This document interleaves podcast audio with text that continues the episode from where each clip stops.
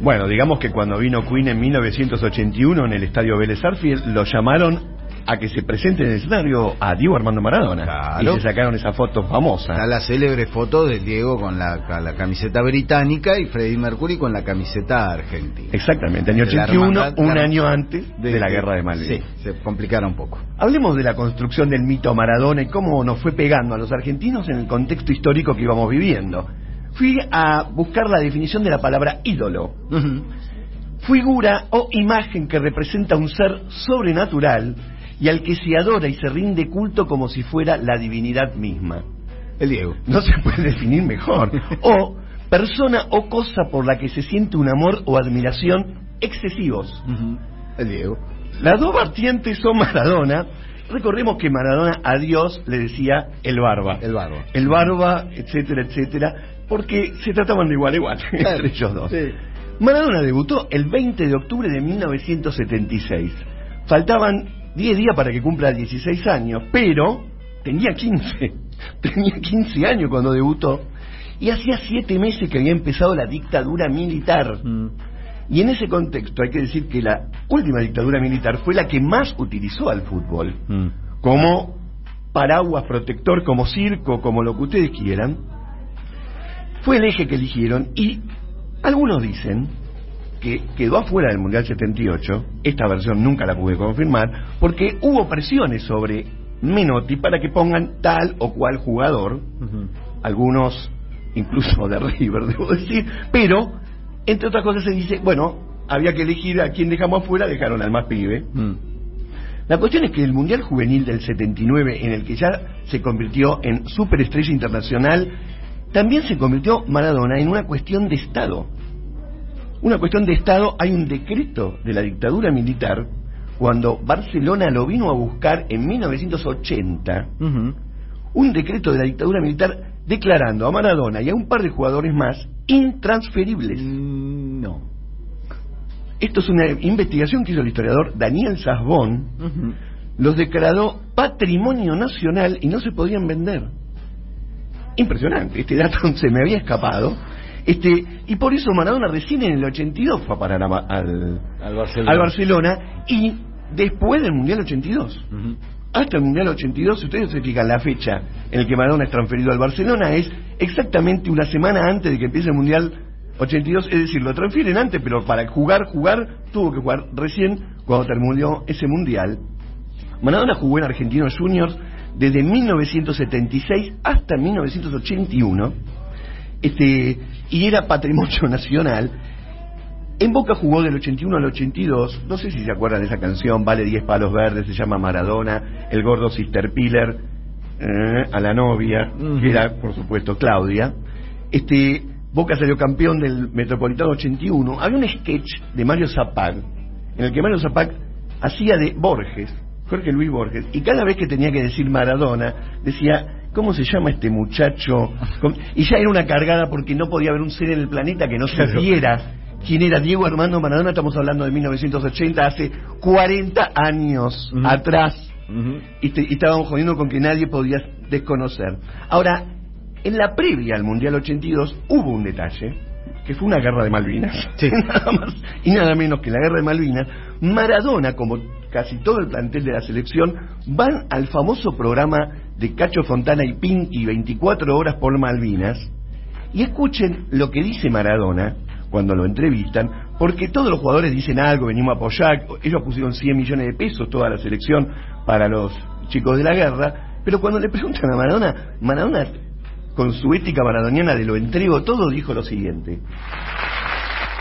Bueno, creo que lo dijeron, lo dijeron todo, pero eh, yo también vine con todos y, y seguramente si se lo pedíamos a todos los muchachos que están concentrados, hubiesen venido porque esto es muy especial.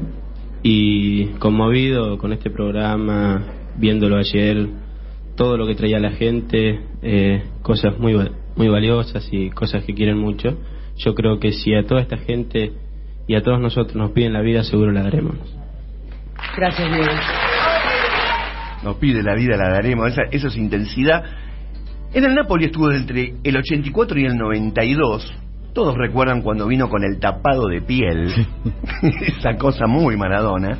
Este, pero no siguió el sendero cómodo. Maradona, aparte de criticar al Vaticano, en su momento, ¿cuántos jugadores de fútbol critican al Vaticano? Pero criticó a la FIFA. Mm. ¿Hubo algún otro jugador estrella que haya criticado a la FIFA? Siempre trascendiendo su rol de futbolista, se convirtió en la bandera del sur. La bandera del sur de Italia contra el norte. Y el Mundial 86, que es sin duda el momento, el momento mayor de la carrera de Maradona, criticó los horarios en los que se jugaban los partidos en México, que eran, los hacían jugar al mediodía con un sol absolutamente injugable, lanzó la iniciativa de un sindicato mundial, lo fueron siguiendo en eso varias estrellas, pero, ¿qué sociedad veníamos? 86, el gobierno de Alfonsín, pero veníamos de la dictadura, veníamos de la guerra de Malvinas, por eso ese, ese partido con los ingleses, eso ya lo sabemos, lo que significó, pero la Argentina, el argentino empezó a depositar en Maradona todo, las expectativas, las frustraciones, en lo que no me puedo destacar, bueno, a través de Maradona me destaco, la Argentina que no pegaba una, que tenía el amor absolutamente este, herido, el amor propio, a través del fútbol lo podía lograr, y en Nápoles la rompió, la rompió, y llegó el Mundial 90. El Mundial 90 tiene dos características. Veníamos de la hiperinflación del 89 Ujú. y también de la hiperinflación del 90. Muchos no recuerdan que la primera Sí. parte del gobierno de Menem Fue con también, hiperinflación. también hubo hiperinflación. Y en ese mundial, Maradona se sintió muy ofendido, entre otras cosas, porque se había faltado el respeto a la bandera. A ver, escuchemos lo que dijo. a ver. ¿Cómo te sientes? ¿Cómo se siente Argentina? Bien, estoy bien, estoy bien, estoy en la selección? Estoy bárbaro, Bár- bárbaro, con una molestia, pero no creo que esto me, me impida, me impida jugar un- la- mi última final del mundo, seguramente. ¿Y por qué estás tan molesto con los italianos? Por eso. Te rompieron la bandera. Sí, rompieron mi bandera. Rompieron, rompieron mi bandera y eso no se lo voy a perdonar jamás en la vida. Rompieron mi bandera. Ahora, perdón, ¿no? Una mo- estoy con una molestia. Estoy con una Un molestia. tobillo del tamaño de una pelota de tenis, era una molestia. Pero lo que le jodía es que rompieron la bandera. Y aparte, yo creo que es el último gran nacionalista popular. Mm. Como muchos, muchos aprendieron a querer a la bandera a través de Maradona más que de alguna otra forma. Ahora, al año siguiente, después de haber eliminado a Italia y de haber enfrentado a la FIFA, etcétera, el 17 de marzo del 91, después de que el Nápoles le ganó 1 a 0 al Bari, a Maradona lo eligen para el antidoping y dio positivo de cocaína. Mm. Positivo de cocaína. Bien. Viste que mucha gente dice, lo rescato como jugador pero no como persona. Mm. Freud también consumía cocaína Sí. y nadie dijo, lo respeto como psicoanalista. Como psicólogo. Bien, pero le dieron 15 meses. Vino a la Argentina y a los 2, 3 meses que llega acá, no menos, a los 20 días que llegó acá, Mm. le hacen un allanamiento en caballito, le Sí. vuelven a encontrar drogas, queda fuera de todo Mm. por demasiado tiempo, va al Sevilla, 1992, 1993, a Newell's Old Boys, esa bandera que, esa remera Claro. que vimos de, de Messi, 93, 94, y llega el Mundial de la Redención, Mm. el Mundial 94. Si alguien, nosotros ya lo habíamos llorado a Maradona en el 94, Sí. porque sabíamos que no lo íbamos a volver a ver en un Mundial.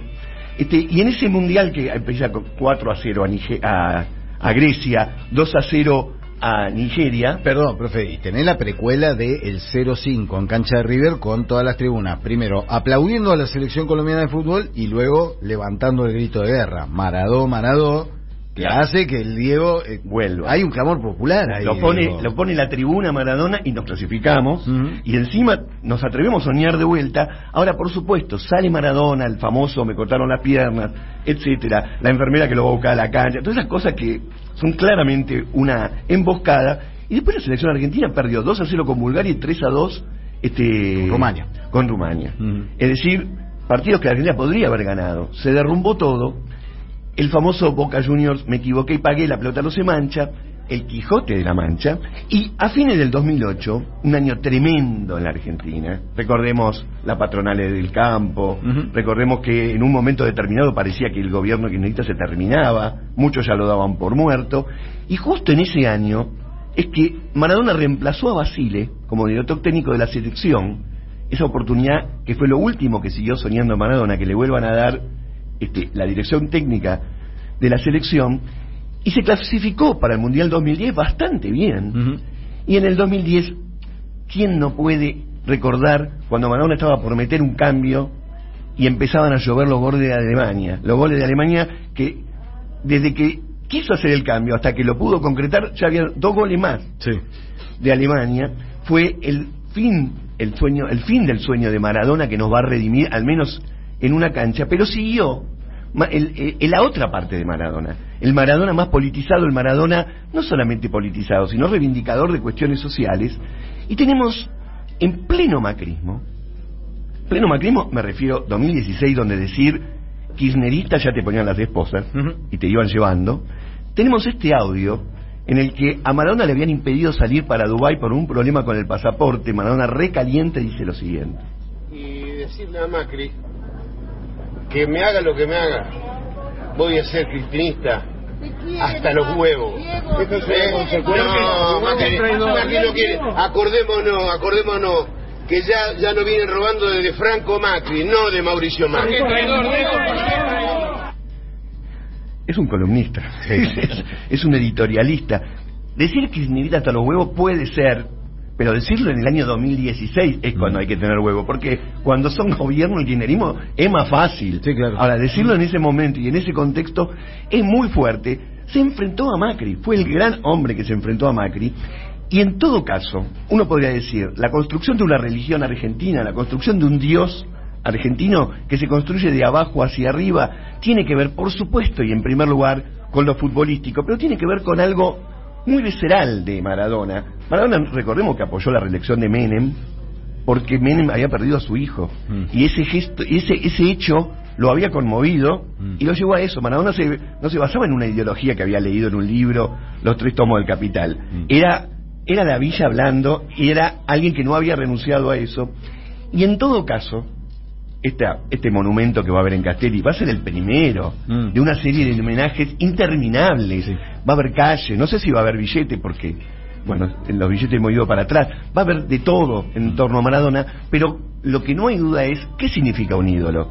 Sí, significa algo irracional, significa algo casi religioso, pero todas las grandes culturas que se precian han tenido un mito, han tenido un titán, y sin duda nosotros